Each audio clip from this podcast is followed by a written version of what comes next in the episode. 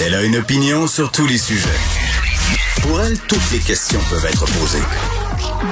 Geneviève Peterson. Cube Radio.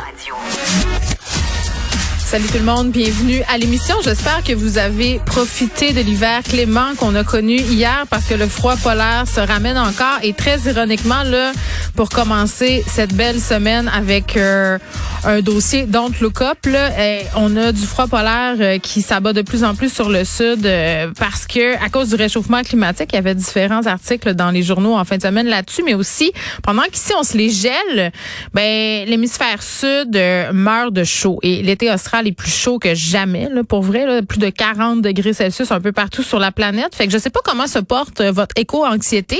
La mienne, je dirais qu'elle va tempête. Euh, traduction, elle va très, très bien. J'essaie de pas trop regarder. Donc, donc le et ma, et ma politique éditoriale euh, dans le moment. Mais, mais pour de vrai, ça s'en vient quand même un, peu préoccupant. Là, on passe de 10 à moins 40, à 5, à moins 35. donc, une journée, tu peux faire des activités à l'extérieur. Puis on en a bien besoin là, parce que tout est fermé encore. Les gyms, euh, le sport d'équipe, les activités parascolaires. Donc, on, peut passer de journées où on peut s'adonner à tout ça, souffler un peu à 3, 4, 5 jours en cabané. À un moment donné, tu fait euh, le tour de Netflix euh, depuis, je pense, deux ans. Là, je pense qu'on hein, on est rendu là. là. Moi, je suis abonné à beaucoup trop de plateformes de streaming. D'ailleurs, ça a un impact sur mes cotisations réelles. Presque. C'est la raison pour laquelle je vous parle des sports extérieurs puis de météo là. Euh, c'est un peu pour ce qu'on vous euh, faire des un petit bond sur euh, un des sujets qu'on va aborder à l'émission aujourd'hui. on va annoncer, on, on annoncerait des assouplissements aux alentours du 31 janvier. On parle des activités sportives justement, des restos, des rassemblements, même peut-être dans les lieux de culte. 31 janvier, 8 février aussi là, ce sont des les deux dates qui circulent en ce moment. Et là, on aura Monsieur Hardy là la l'association des gyms qu'on a déjà eu plusieurs fois à l'émission. Euh, on n'a rien entendu sur les gyms. À venir jusqu'à maintenant, on est en train de jaser, de rouvrir les sports, de permettre aux gens de faire du sport et rien sur les gyms euh, qui pourtant ont fait des aménagements. Le port du masque euh, qui est largement répandu, là, c'est obligatoire par ailleurs. J'ai de la misère à concevoir un monde où on pourrait aller se rasseoir au restaurant, enlever notre masque, mais où on ne pourrait pas aller au gym masqué, mettons. Tu sais, on pourrait même revenir là si on veut vraiment capoter là, puis être plus catholique que le pape au moment où on pouvait même pas enlever notre masque pour faire des exercices de cardio. Là. Moi, je serais game d'aller là pour ouvrir les gyms. Et il y a les spas aussi là, qui se demandent qu'est-ce qui se passe euh, avec eux autres. Bon, là, j'ai peut-être un peu moins de sympathie, à moins qu'on instaure le passeport vaccinal obligatoire en ces lieux-là, là, ce qui n'était pas le cas quand même euh, lors de la dernière vague. Rappelez-vous, je vous avais raconté une anecdote dans un spa de Québec. Euh, puis moi, je vais pas mettre tous les spas dans le même panier ou dans le même bain, disons ça comme ça. parce que suite à ma petite sortie là, concernant ma mauvaise expérience euh, dans un spa bien connu de Québec où c'était vraiment, là, pardonnez mon français, crowded incroyablement crowded, euh, pas de distanciation, on ne demande pas le passeport vaccinal, tout le monde est collé dans le sauna sec, dans le bain vapeur. J'avais même fait une entrevue avec une scientifique euh, suite à mon expérience parce que bon, j'étais là, mais ben, c'est parce qu'il fait chaud que le virus, comme en été, là, va pas pogner?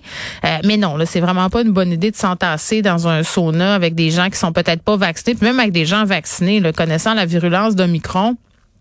Euh, sa capacité à se transmettre. Je comprends que les symptômes sont peut-être un peu moins graves.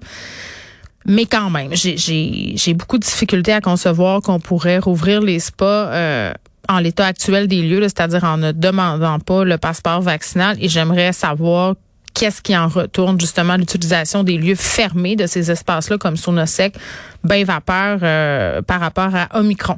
Deux points de presse qu'on va surveiller aujourd'hui. Le, premier est déjà commencé. Le ministre de l'Éducation, Jean-François Roberge, et le ministre du Travail qui est en train présentement de s'exprimer. Monsieur euh, Boulet, qui procède à une annonce concernant des mesures importantes liées à l'opération main-d'œuvre dans le réseau de l'éducation. Là, on sait qu'on était rendu à, nous les parents, envoyer notre CV. Je pense pas que ça a super bien passé. Là. Et d'ailleurs, euh, j'attire votre attention euh, sur un tweet vraiment là qui me fait sourciller. Ça a été partagé par le compte Covid École par rapport à ce qui se passe un peu sur le nombre de cas de COVID dans les classes. On sait que le gouvernement ne demande plus de comptabiliser les cas dans les établissements scolaires. Il y a certains établissements qui ont décidé de prendre sur eux autres et de dire, ben nous, on va les colliger pareil, on va transmettre l'info aux parents. Et on parlera tantôt à Sylvain Dancourt, je vais être curieuse de l'entendre là-dessus. Euh, sur l'absentéisme, justement, là, on se parle de l'annonce de, de, Jean Boulet puis de Roberge sur la, la, pénurie de personnel. Euh, c'est un courriel euh, qu'a envoyé une professeure. Je répète, c'est partagé sur le compte de COVID École. C'est une prof dans le coin de Trois-Rivières. Euh, ce qu'elle dit, là, la dame en question, c'est qu'il y a tellement d'élèves dans sa classe qui sont en confinement cette semaine et parce qu'elle veut éviter trop de circulation dans l'école, finalement, elle décide de faire l'école à distance, d'envoyer les travaux par courriel. Euh, et là, elle a décidé que tous les travaux seraient en PDF parce que les parents, euh, bon, certains des enfants ont perdu leur cahier durant les vacances de Noël et la logistique est excessivement difficile à organiser. Donc, il va falloir euh, imprimer tout ça. Donc, les parents qui se retrouvent euh, à devoir gérer encore une fois l'école à distance dans le cas de cette classe-là, mais je sais qu'elle n'est pas la seule professeure à devoir, si on veut, faire classe en ligne parce qu'il y a trop de, de, cas de COVID dans les établissements scolaires. Donc, on verra un peu plus tard avec Sylvain Dancause. Et autre point de presse à surveiller, Lionel Carman qui devrait en dire plus cet après-midi là, concernant la fameuse stratégie pour inciter les personnes non vaccinées à avoir leur première dose. Tu sais, les, je sais pas, là, les, on disait qu'il va les appeler un par un quand même beaucoup de doutes et on va revenir entre autres avec un invité euh, sur un dossier qui m'a vraiment euh, intéressé en fin de semaine dans la presse. Ça a été fait par Isabelle Haché. C'est sur les liens entre les médecines douces, euh, le monde des médecines douces, des médecines alternatives, là, appelez ça comme vous voulez, là, la naturopathie, l'homéopathie, toutes ces bébelles là et le, la sphère complotiste et les mouvements d'extrême droite. Et bon, il y, y a, plusieurs affaires qui sont excessivement intéressantes dans ce papier-là, dont entre autres qu'est-ce qu'on fait avec les gens qui sont pas vaccinés, qui, adhèrent à ces croyances-là? Est-ce que c'est en les stigmatisant, en imposant un passeport vaccinal un peu partout, qu'on va les les faire adhérer aux normes sanitaires? Puis tu sais, bon, aujourd'hui, on le sait, là, c'est le premier jour où on a ce passeport dans les grandes surfaces. On va avoir Alex Moranville tantôt qui est sur place, qui va nous en parler. Euh, mais qu'est-ce que ça va avoir comme résultat? Est-ce que les gens vont juste arrêter puis acheter en ligne? Moi, je pense quand même que euh, ça n'aura pas l'effet de fil escompté, là, mais tout de même, euh, qu'est-ce qu'on fait avec ce monde-là? Parce que même si ça représente pas un grand pourcentage de la population, je le rappelle, sont majoritairement ceux qui occupent les lits dans les hôpitaux. C'est pour ça qu'on se prive en ce moment. Donc voilà, on, surveille ces deux points de presse-là. Est-ce qu'on s'en va aussi vers un assouplissement des mesures? Et on va revenir là, sur euh, ce dossier des gyms un peu plus tard.